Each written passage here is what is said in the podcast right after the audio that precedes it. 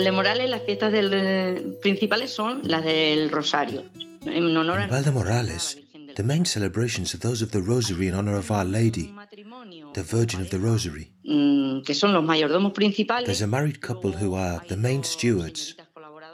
Then there are two young ladies who are collaborators or assistants who take care of the church throughout the year, clean it, change the saints during Easter, at Christmas, and all of that. The week before the Rosary is celebrated, the whole town gathers on the Sunday before to make the sweets. El dulce típico es el piñonate. The typical sweet is the piñonate. It's a sweet that we make with probably 80 kilos of honey, and it's made by all the people, mainly women from the town. We get together that day, we do everything together, then we all have a meal together.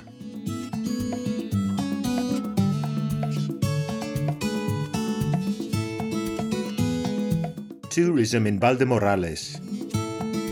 Smart tourist signs in audio format. Patron saint celebrations. Our Lady of the Rosary is the patron saint of Valdemorales' main celebration. Held on the first Sunday in October, the celebration has two clearly differentiated but firmly linked components a religious one and a socio cultural one, with a tradition of confectionery, where a whole rosary of typical, handmade sweets is brought forward, the quality of which no one doubts.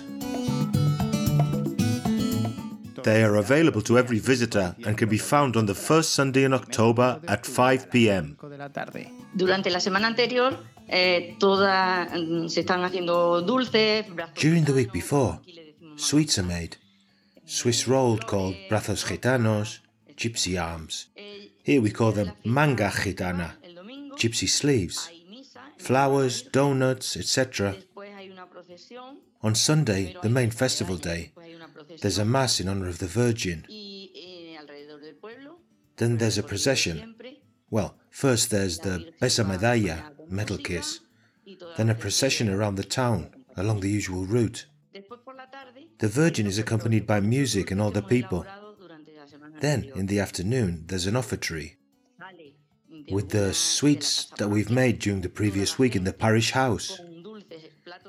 The people have plates of sweets in their hands to take to the square where the offertory takes place. There's a procession with the Virgin and the people with the sweets. Some ladies carry boards with plates on them. And There's a verbena, for several days after the offertory takes place. There's one on that day, but we start on Friday and finish on Tuesday. Hay una comida, una comida popular el There's a mass lunch on Tuesday, declarado fiesta local, which is declared a local holiday. todo el pueblo, There's food for the whole town, and a token amount is paid. y ese día lo pasamos bien. We have an enjoyable time that day. Y es el final. We have music later and the end of the celebration. The best day for all the Valdemorales corcheros. After the end of the Rosary festivities, one stewardship ends and the next begins. The steward who finishes their term tries to find the next one, and that one looks for their two companions. With their two assistants during this period, the steward is in charge of keeping the church clean, all the things that need to be done in the church, and raising money for the church.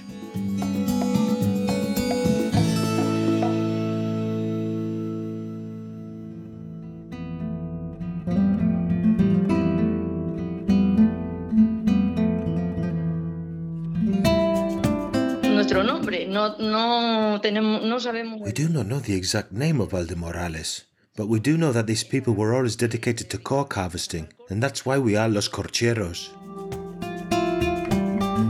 Valdemorales was known in ancient times as the Valley of the Moral Trees, whose anthroponym is Corchero, cork, because it was traditional for this trade to be passed down from generation to generation. Eh, la fiesta del corcherito. Os voy a contar un poco.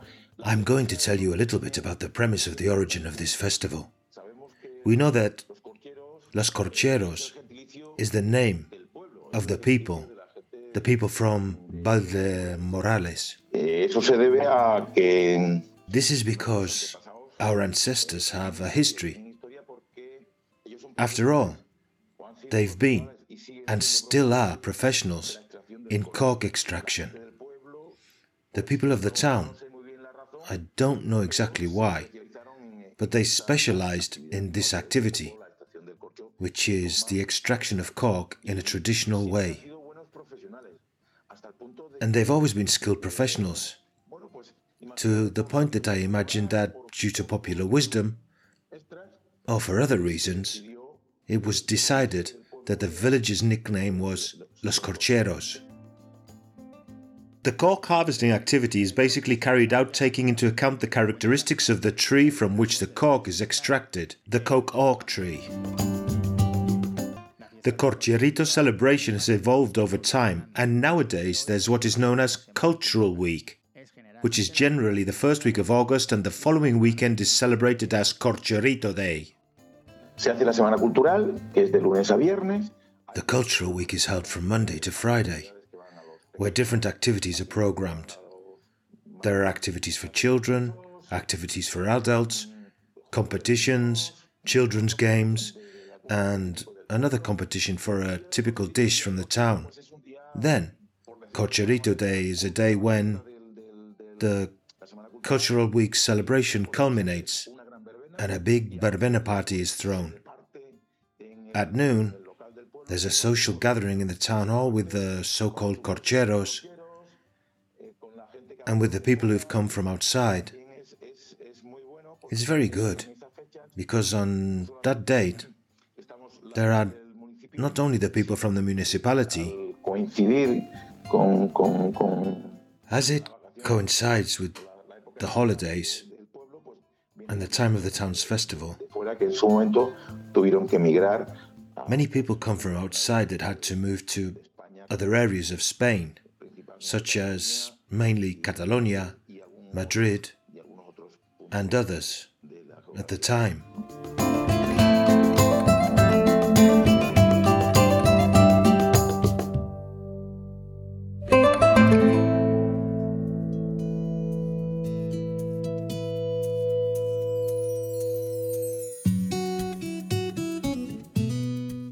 La Romería, the pilgrimage, is a magical celebration in Valdemorales and perhaps the most awaited, bringing people together. It's held around the Hermitage in a fantastic, beautiful, and pleasant spot. La Romería, the pilgrimage, is a day on which all the inhabitants usually come to the town or leave town to spend a day in the countryside, celebrating a day in the country together and sharing. The day of the pilgrimage depends on Easter. The Sunday after Easter Sunday is when Valdemorales decided to celebrate its pilgrimage day. We used to go to the next village, to the mountain that seemed a good idea, and we used to do a little bit of activity there. The older ones used to go to a nearby place called Las Molinos, the mills. The Valdemorales pilgrimage evolved over time, and the place where it originated, the area of the mills, became too small. ya empezaban ellos a, mm, a llevar sus mejores eh, They began to bring their best food. They brought good ham, good cured pork loin, and cured sheep's cheese with oil. And as it was a day of togetherness, there all the quarrels that could be had were forgotten. And it was a day of full coexistence where people shared. The origin was there in the mills. Later, this evolved. The municipal corporation at the time bought some land near the municipality, where a hermitage was later built, which is now known as the pilgrimage place. On this day, the residents of Valdemorales currently go to the pilgrimage place to celebrate with food and drink. We put each family next to a holm oak tree. We gather family and friends and any guests we may have, and we set up a marquee It's very typical for people to walk through all the holm oak trees at the pilgrimage site, wherever there are people on that day, because you'll find people who will offer you their wine bottle, their good pork loin, cheese, their best cuisine.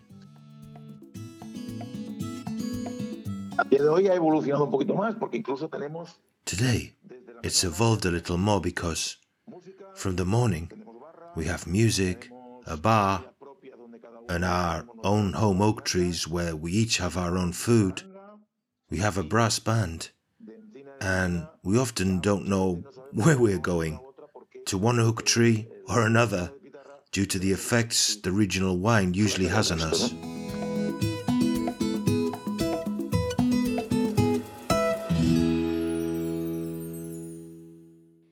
A production for Radio Viajera, financed within the framework of the Project for the Development of Smart Villages of the Government of Extremadura and the European Union, with the support of the Valdemorales Town Council.